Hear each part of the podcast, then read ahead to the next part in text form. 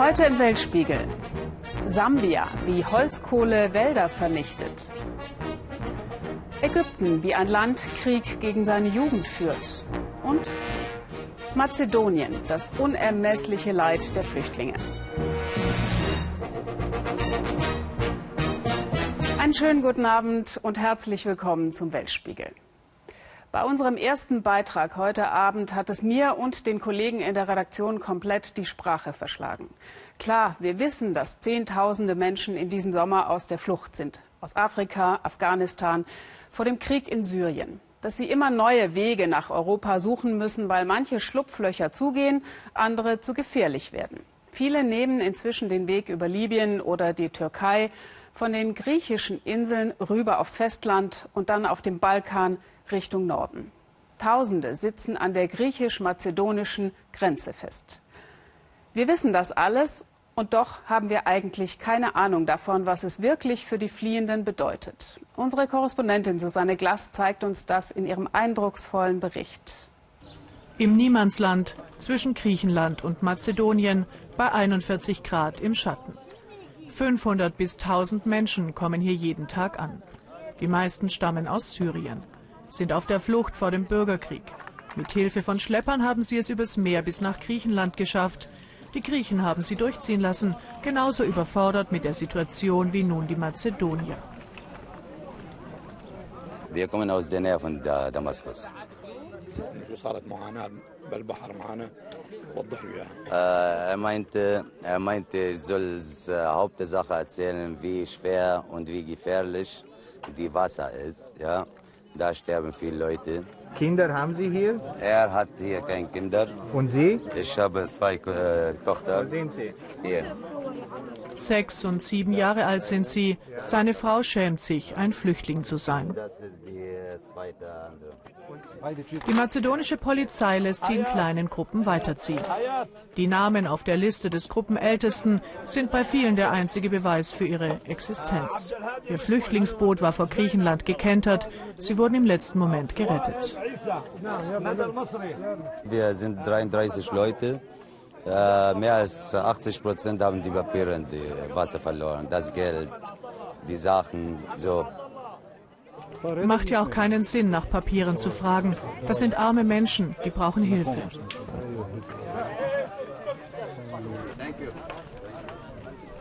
Fast alle erzählen ähnliche Schicksale. Fast alle haben Angehörige im Bürgerkrieg verloren. Mohammed ist der gute Geist der Gruppe, hat für den Notfall Medikamente für alle dabei. Er war vor dem Krieg ein wohlhabender Eisenwarenhändler. Etwa zwei Kilometer sind es bis zum nächsten Bahnhof. Dass sie ohne Papiere so offen durch Mazedonien ziehen können, liegt an dem Gesetz, das die Regierung in Skopje im Juni verabschiedet hat. Drei Tage dürfen sich Flüchtlinge frei innerhalb des Landes bewegen. Der Sprecher des Innenministeriums sagt, das Flüchtlingsproblem könne das kleine, arme Mazedonien nicht stellvertretend für die EU lösen. Aber wir haben mit dem Gesetz nun wenigstens dafür gesorgt, dass die Flüchtlinge nicht mehr freiwillig für Menschenschmuggler sind. Die Zahl der Überfälle auf Flüchtlinge und auch die Unfälle sind stark zurückgegangen. Eben die gesamte Kriminalität im Umfeld der Menschenschmuggler. Unsere Gruppe ist inzwischen in der Grenzstadt Gevgelia angekommen. Unterwegs haben sie sich verlaufen, waren eine Stunde in der Gluthitze unterwegs. Die junge Mutter taumelt. Fast rutscht ihr das Baby aus den Händen. Im letzten Moment kann sie es abgeben.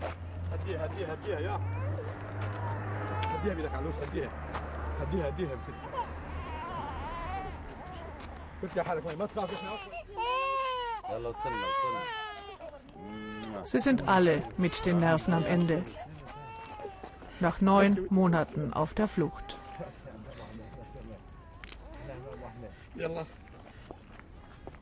Einem Leben auf der Straße, warten auf heruntergekommenen Bahnhöfen wie diesem. Auf den Zug in Richtung Serbien. Was ihnen vom alten Leben geblieben ist, passt bei den meisten in eine Tasche.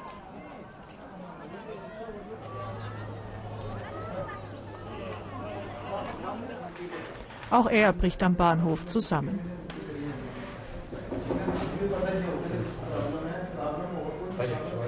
Mohammed sorgt sich jetzt, ob er es mit einer so geschwächten Gruppe in den nächsten Zug nach Tabanovci schafft, nach Norden, zur serbischen Grenze.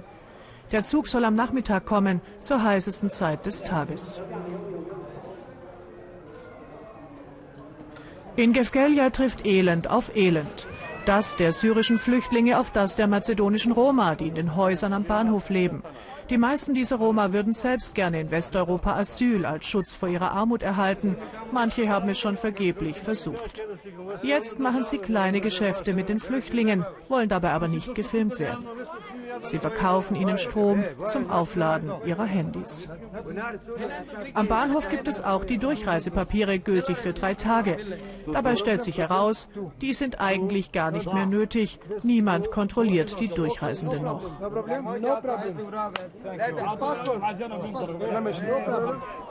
Jasmin Recepi, dessen Hilfsorganisation seit langem in der Region aktiv ist, verteidigt das Vorgehen der mazedonischen Behörden.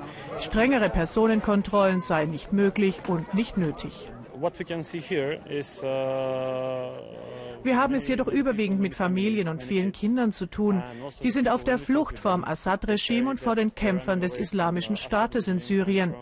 Die Befürchtung, dass unter diesen Menschen IS-Kämpfer sein könnten, die so nach Europa wollen, halte ich für praktisch ausgeschlossen.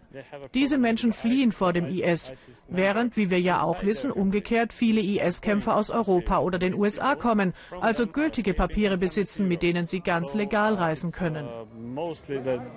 I think it's almost impossible to have ISIS members coming with this kind of people. Thank you. We have also thank you and thank you, Macedonia. Wir haben Croissant bekommen, äh, Wasser, Brot, Schokolade. Schließlich trifft die Gruppe eine Entscheidung. Einige sind noch zu geschwächt für die fast vierstündige Zugfahrt in der Nachmittagshitze. Sie versuchen also erst gar nicht, es in den jetzt einfahrenden Zug und die brütend heißen Waggons zu schaffen.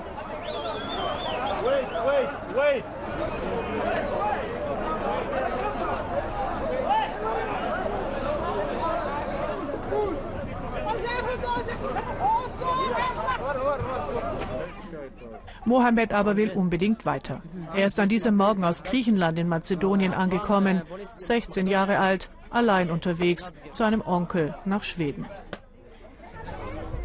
Noch am selben Abend wird er das kleine Land wieder verlassen, wie fast alle der Flüchtlinge.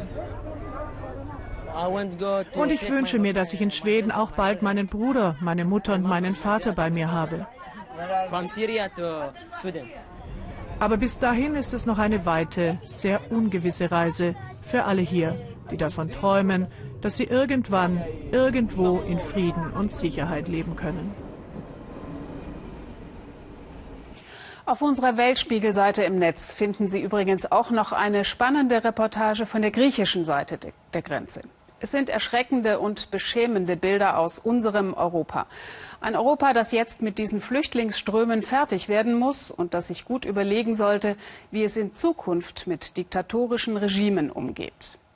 Machthaber wie der syrische Bashar al-Assad oder der frühere ägyptische Präsident Mubarak waren für unsere Politiker jahrzehntelang hoffähig, weil sie ja angeblich die Stabilität in der Region garantierten. Und heute sieht es nicht so viel anders aus. Der ägyptische Alleinherrscher al-Sisi wurde erst kürzlich in Berlin empfangen. Dabei geht sein Regime mit Oppositionellen noch viel brutaler um als Mubarak. Seit einigen Monaten verschwinden immer mehr von ihnen einfach von der Bildfläche. Christine Becker und Erik Beres über einen Fall unter vielen.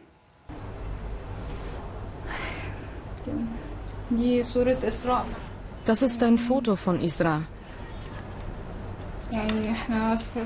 Wir sind jetzt in ihrem Zimmer, aber sie ist nicht hier. Für mich ist das wirklich schlimm. Dua El-Tawils Schwester Isra verschwindet Anfang Juni, scheinbar spurlos, mitten in Kairo.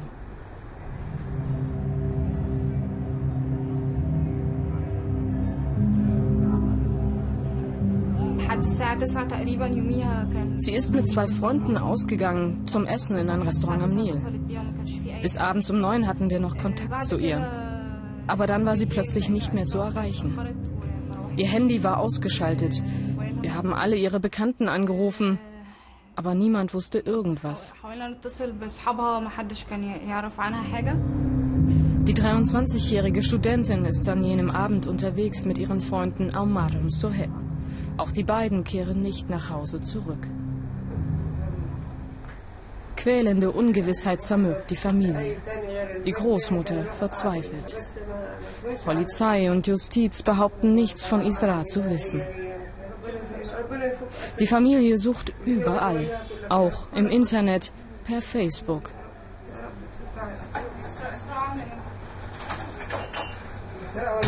Schließlich entdeckt eine bekannte Isra zufällig bei einem Gefängnisbesuch. Die Familie weiß jetzt, dass sie lebt und sie erfährt, was am Abend ihres Verschwindens geschehen ist.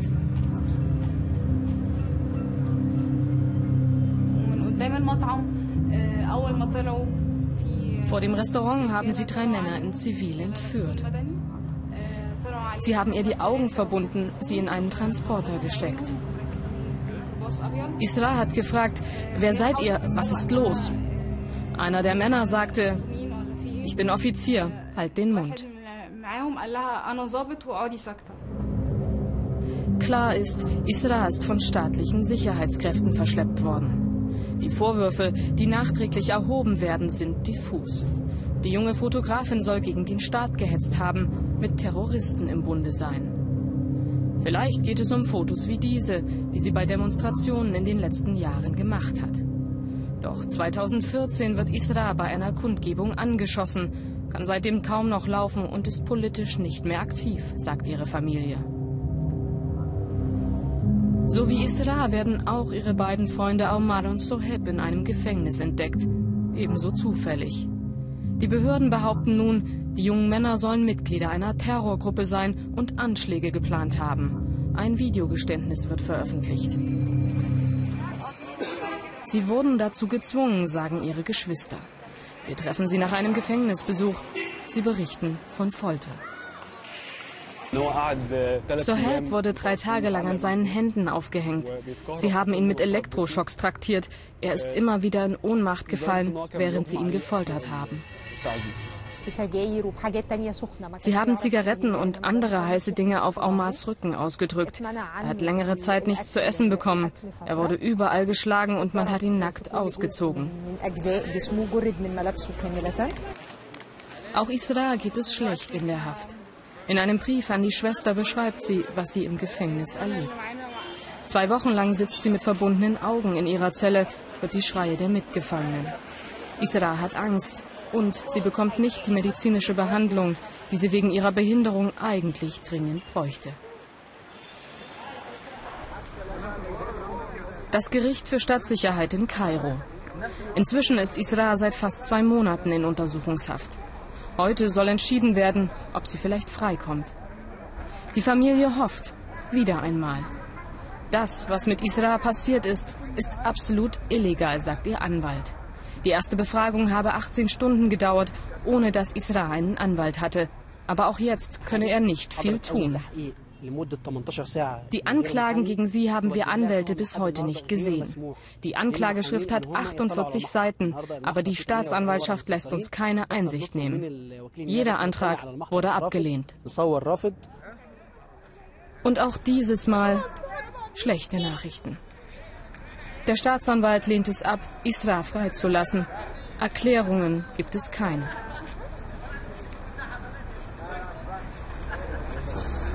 Wir können nichts machen. Sie muss weiter im Gefängnis bleiben. Wir können ihr nicht helfen.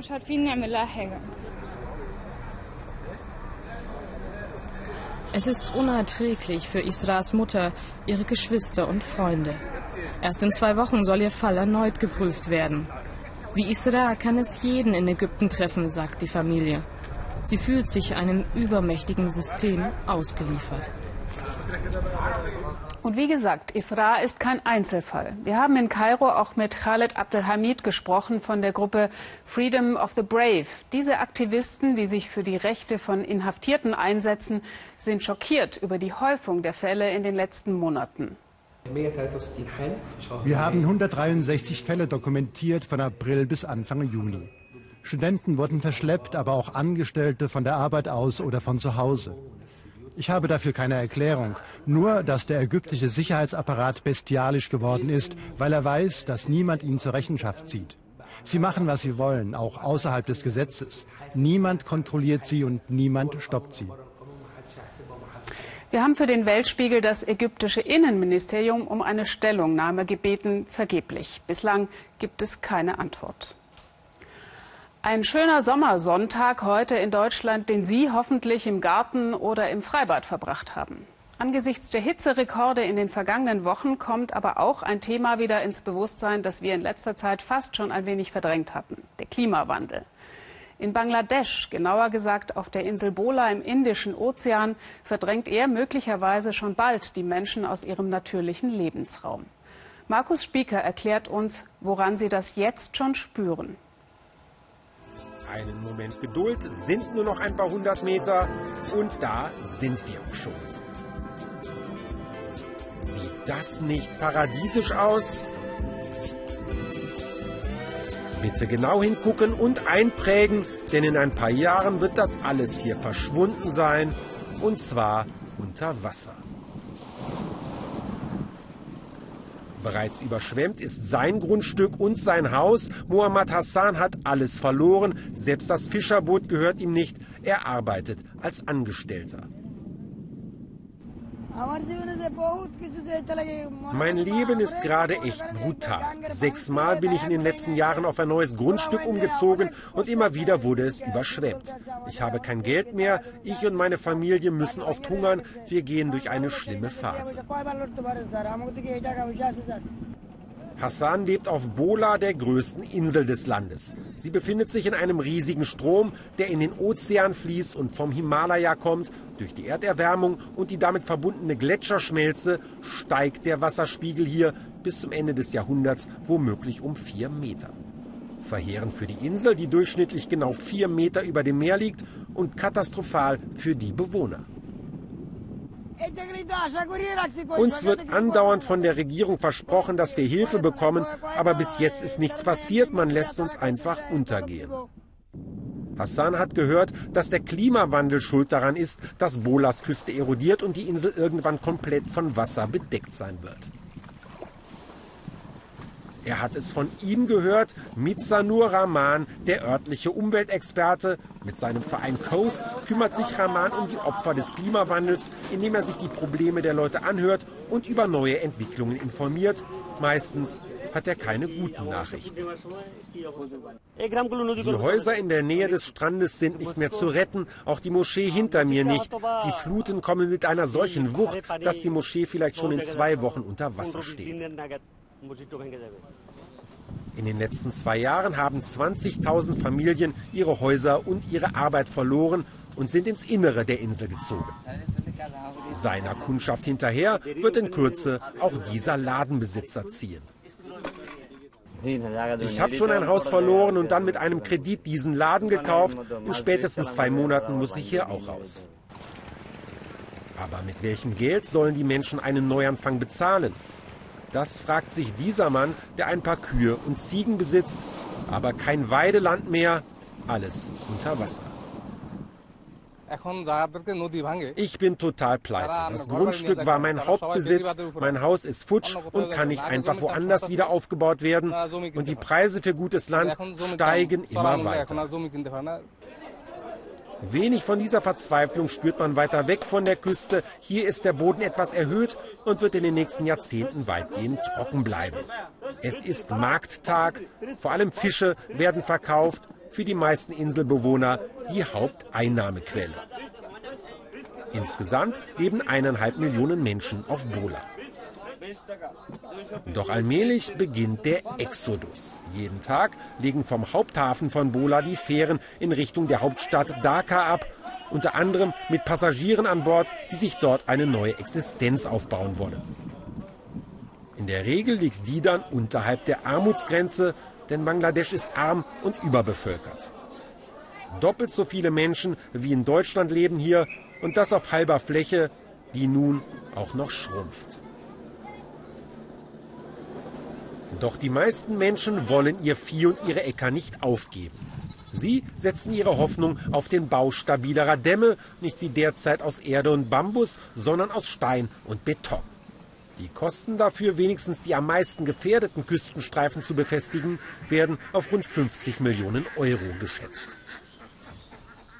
Wir haben zusammen mit Experten einen Plan entwickelt und der Regierung vorgelegt. Wenn wir das Geld bekommen und die Dämme befestigen, dann wird das die Dörfer dahinter zumindest eine Zeit lang schützen. Hinter dem Damm hat auch Fischer Hassan eine notdürftige Unterkunft gefunden, eine Bambushütte.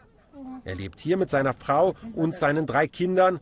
Heute hat er gerade mal so viel verdient, wie es für alle fünf zum Sattwerden reicht. Was passiert, wenn auch diese Hütte geräumt werden muss, mag er sich gar nicht ausmalen. Am meisten Angst habe ich um meine Töchter. Wie finde ich jemanden, der sie heiratet? Wie finde ich Arbeit für sie? Ohne Bestechung kriegt man hier gar keinen Job und ich habe dafür kein Geld. Und wenn ich sterbe, wer kümmert sich dann um meine Töchter? Die Dörfler haben gehört, dass es irgendwo weit weg große Klimakonferenzen gibt und dass es dort auch um Hilfe für Bangladesch geht. Vielleicht, so hofft Fischer Hassan, kommt davon irgendwann auch bei ihm etwas an, bevor es zu spät ist. Ja, die Klimakrise trifft Bangladesch hart, obwohl das Land nur 0,3 Prozent der Emissionen ausstößt, die zur Erderwärmung beitragen. Aber nicht überall sind die Entwicklungsländer nur Opfer der Industrienationen. Manche Misere ist auch selbst verschuldet, sei es aus Unwissenheit oder Armut. Im südafrikanischen Land Sambia zum Beispiel sägen sich die Menschen im wortwörtlichsten Sinne selbst den Ast ab, auf dem sie sitzen. Beziehungsweise den Baum, der ihnen Schatten geben könnte. Was damit gemeint ist, erklärt unsere Korrespondentin Joanna Jeschke. Es sieht ein bisschen aus wie ein Kampf David gegen Goliath. Nur langsam frisst sich die selbstgebaute Axt durch das Holz. Vier Tage werden Elvin und Victor hacken, bis der Mutondo-Baum endlich fällt. Einer der letzten großen Bäume ihres Dorfes und so etwas wie ihre Lebensversicherung. Der Mutondo-Baum ist ziemlich ergiebig. Daraus werden wir eine Menge Holzkohle machen. Aber es gibt nicht mehr viele von den ganz großen. Deshalb haben wir oft lange Wege.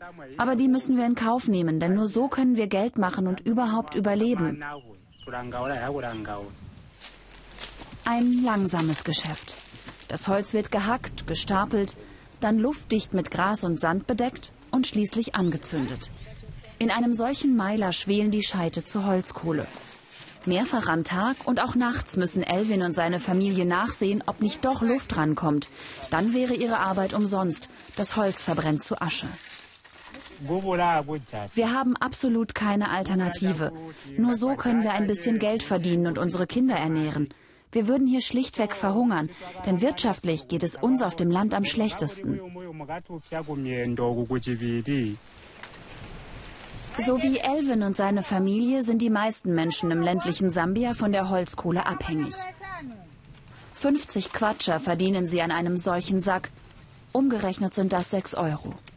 Von dem Geld wollen sie ihre Kinder zur Schule schicken. Die Nachfrage nach Holzkohle ist riesig. Allein in der Hauptstadt Lusaka, 160 Kilometer weiter westlich. Hier boomt das Geschäft mit dem schwarzen Gold, wie sie es nennen. Kohlenmärkte wie dieser überall in der Stadt.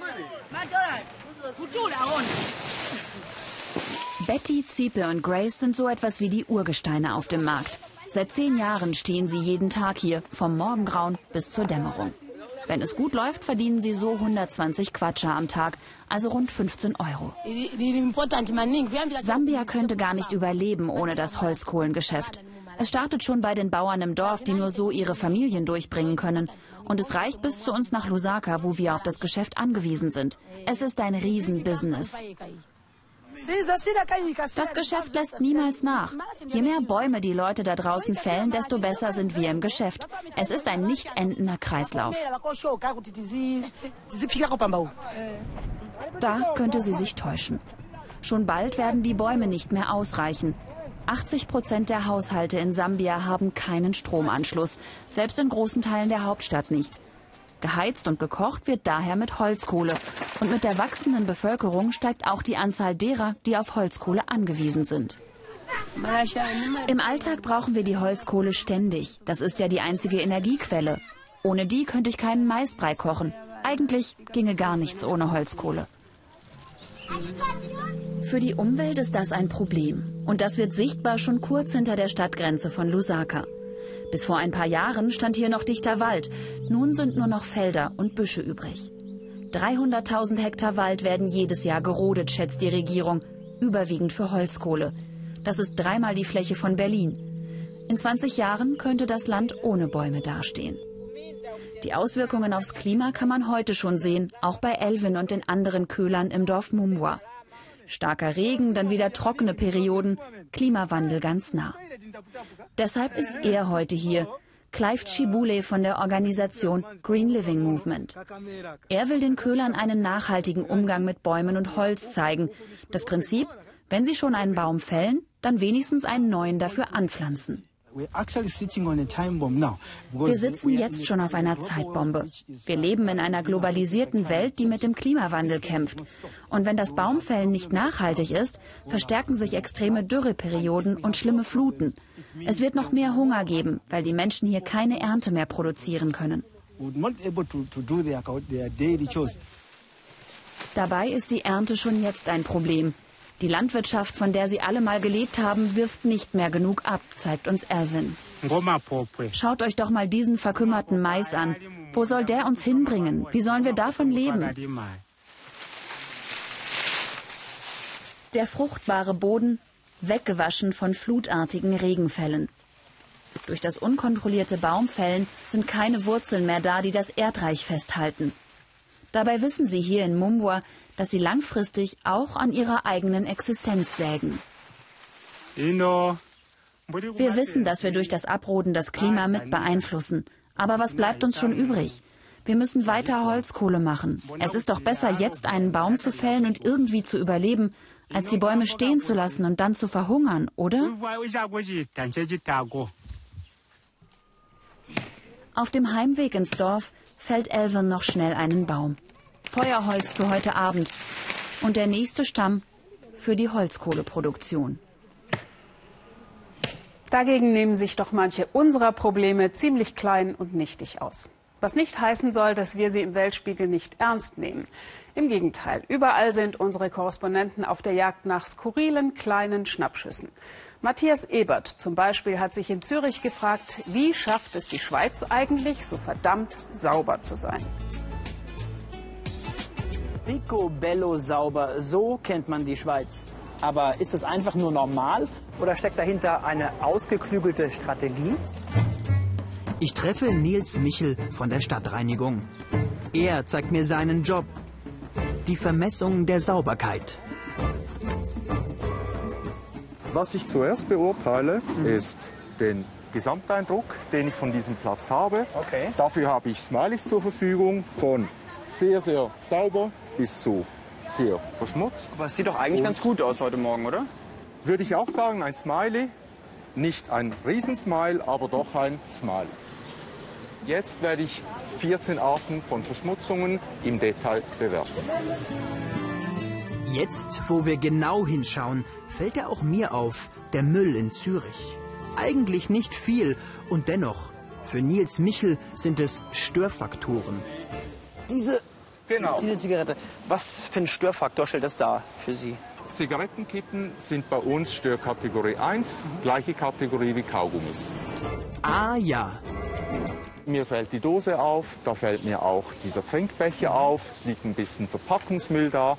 Hm, Habe ich, zähle ich so mit. Sauberkeitsarithmetik. Null heißt verdreckt, drei bedeutet perfekt sauber.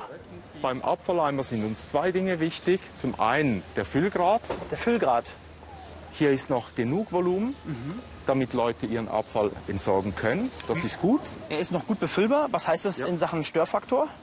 Also Störfaktor beim Füllgrad ist zwei. 8000 Kontrollen machen sie hier pro Jahr, damit die Straßenreiniger schweizerisch effizient gesteuert werden. Es gibt Leute, die sagen, Mensch, das ist ja, das ist ja ein ganz schöner Sauberkeitswahn, ein Fimmel. Sehen Sie es auch so? Ich denke nicht. Äh, Wir sind darauf gekommen, weil wir nicht unendlich Ressourcen haben. Wir möchten die Ressourcen, die uns zur Verfügung stehen, optimal einsetzen. Wenn Sie mit Ihrer Frau Sonntag spazieren gehen, erwischen Sie sich auch manchmal dabei, dass Sie eher auf die Sauberkeit achten als auf die Familie? Nicht nur am Sonntag, ich mache das automatisch. ja. Es ist die Perfektion der Sauberkeit. Wohl eine ziemlich schweizerische Obsession.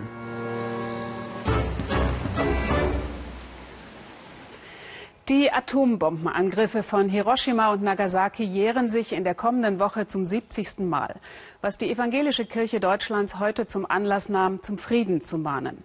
Solche schrecklichen Waffen dürften nie mehr eingesetzt werden.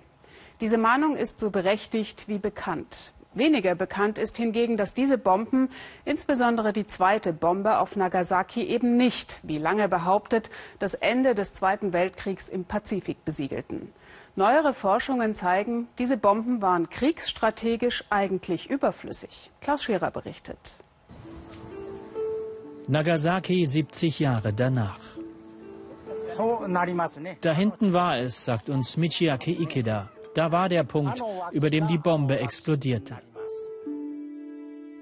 Er war damals gerade im Aufzug des Krankenhauses, in dem seine Mutter arbeitete. Als die Tür aufging und ich hinaus auf den Flur trat, war da plötzlich ein unglaublich heller Blitz. Dann wurde ich ohnmächtig.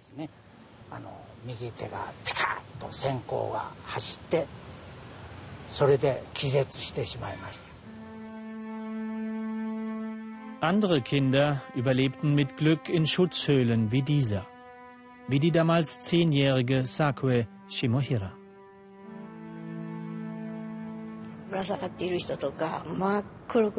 Außer mir und meiner kleinen Schwester waren fast alle nach draußen gegangen, weil der Alarm schon aufgehoben worden war.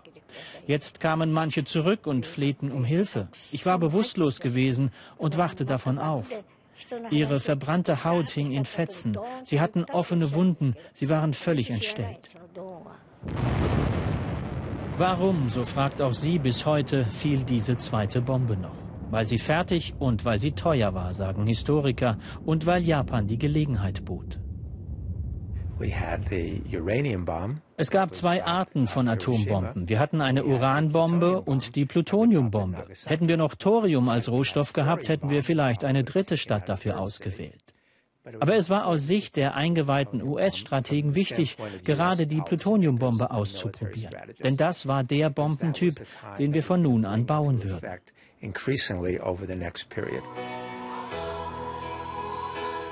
Jahr für Jahr singen Nagasakis Zeitzeugen vom Leid der Strahlenopfer. War ihre Stadt nur Testobjekt für den Plutonium-Prototypen? Schließlich war Japan militärisch längst geschlagen. Das Land wollte damals nur noch seinen Kaiser retten. In Amerika beschönigten die Geheimnisträger lange die neue Waffe. Die Bombe werde nicht gegen Zivilisten eingesetzt, versicherte Präsident Harry Truman. Möglichkeiten, den Krieg früher zu beenden, ließ er ungenutzt. Warum?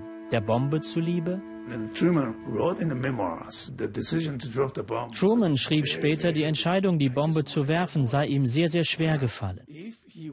Aber wenn er das wirklich so sehr hatte vermeiden wollen, warum ließ er Josef Stalin die Kapitulationsaufforderung an Japan nicht mit abzeichnen? Er wusste doch, wie sehr Tokio immer noch auf Stalins Hilfe hoffte. Außerdem wusste Truman, wie sehr es Japan um den Kaiser ging. Warum signalisierte er ihm nicht schon vor den Bomben, dass er überleben werde? Nur für wenige Opfer gab es Hilfe. Kliniken waren zerstört. Wer von den Kindern konnte, suchte zuerst nach den Toten. Unsere Mutter fanden wir gar nicht. Wo das Haus gewesen war, fanden wir nur unsere große Schwester. Sie hatte noch die Hände vors Gesicht gehalten. Deshalb erkannten wir die Gesichtszüge. Michiaki irrte derweil durch die Kliniktrümmer und fand seine Mutter. Sie lag bäuchlings auf einem kaputten Bett und konnte sich nicht bewegen, denn in ihrem Rücken steckten hunderte Glassplitter.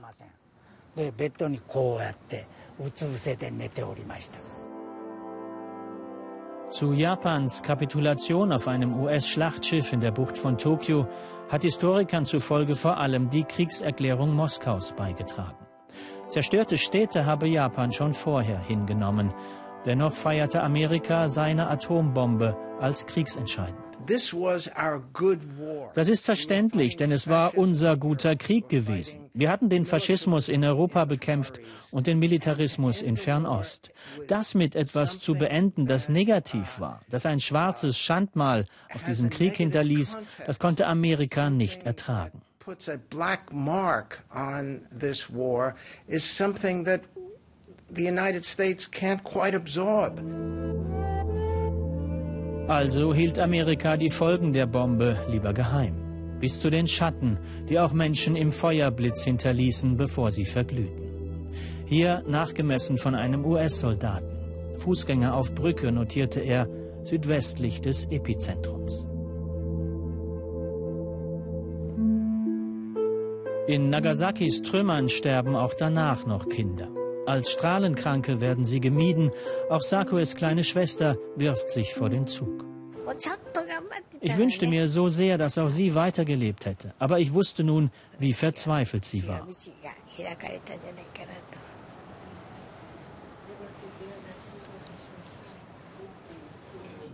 Japan war schuld am Krieg, sagt Ikeda, aber Amerika an der Bombe. Ich glaube, wir waren tatsächlich so etwas wie Versuchskaninchen für die Amerikaner. Die Bombe auf Hiroshima war schon gefallen. Hätte man die Plutoniumbombe nicht mehr geworfen, wäre es sinnlos gewesen, sie gebaut zu haben. Man musste es also schnell tun, bevor Japan kapitulierte.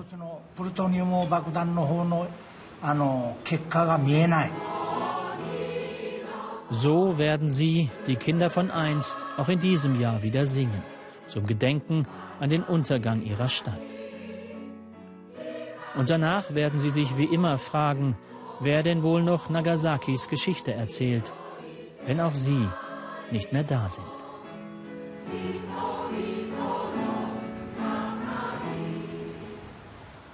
Die ausführliche Dokumentation von Klaus Scherer, Nagasaki, warum fiel die zweite Bombe, sehen Sie morgen Abend um 23.45 Uhr hier im Ersten. Wir vom Weltspiegel wünschen Ihnen jetzt noch einen schönen Sonntagabend. Tschüss und auf Wiedersehen.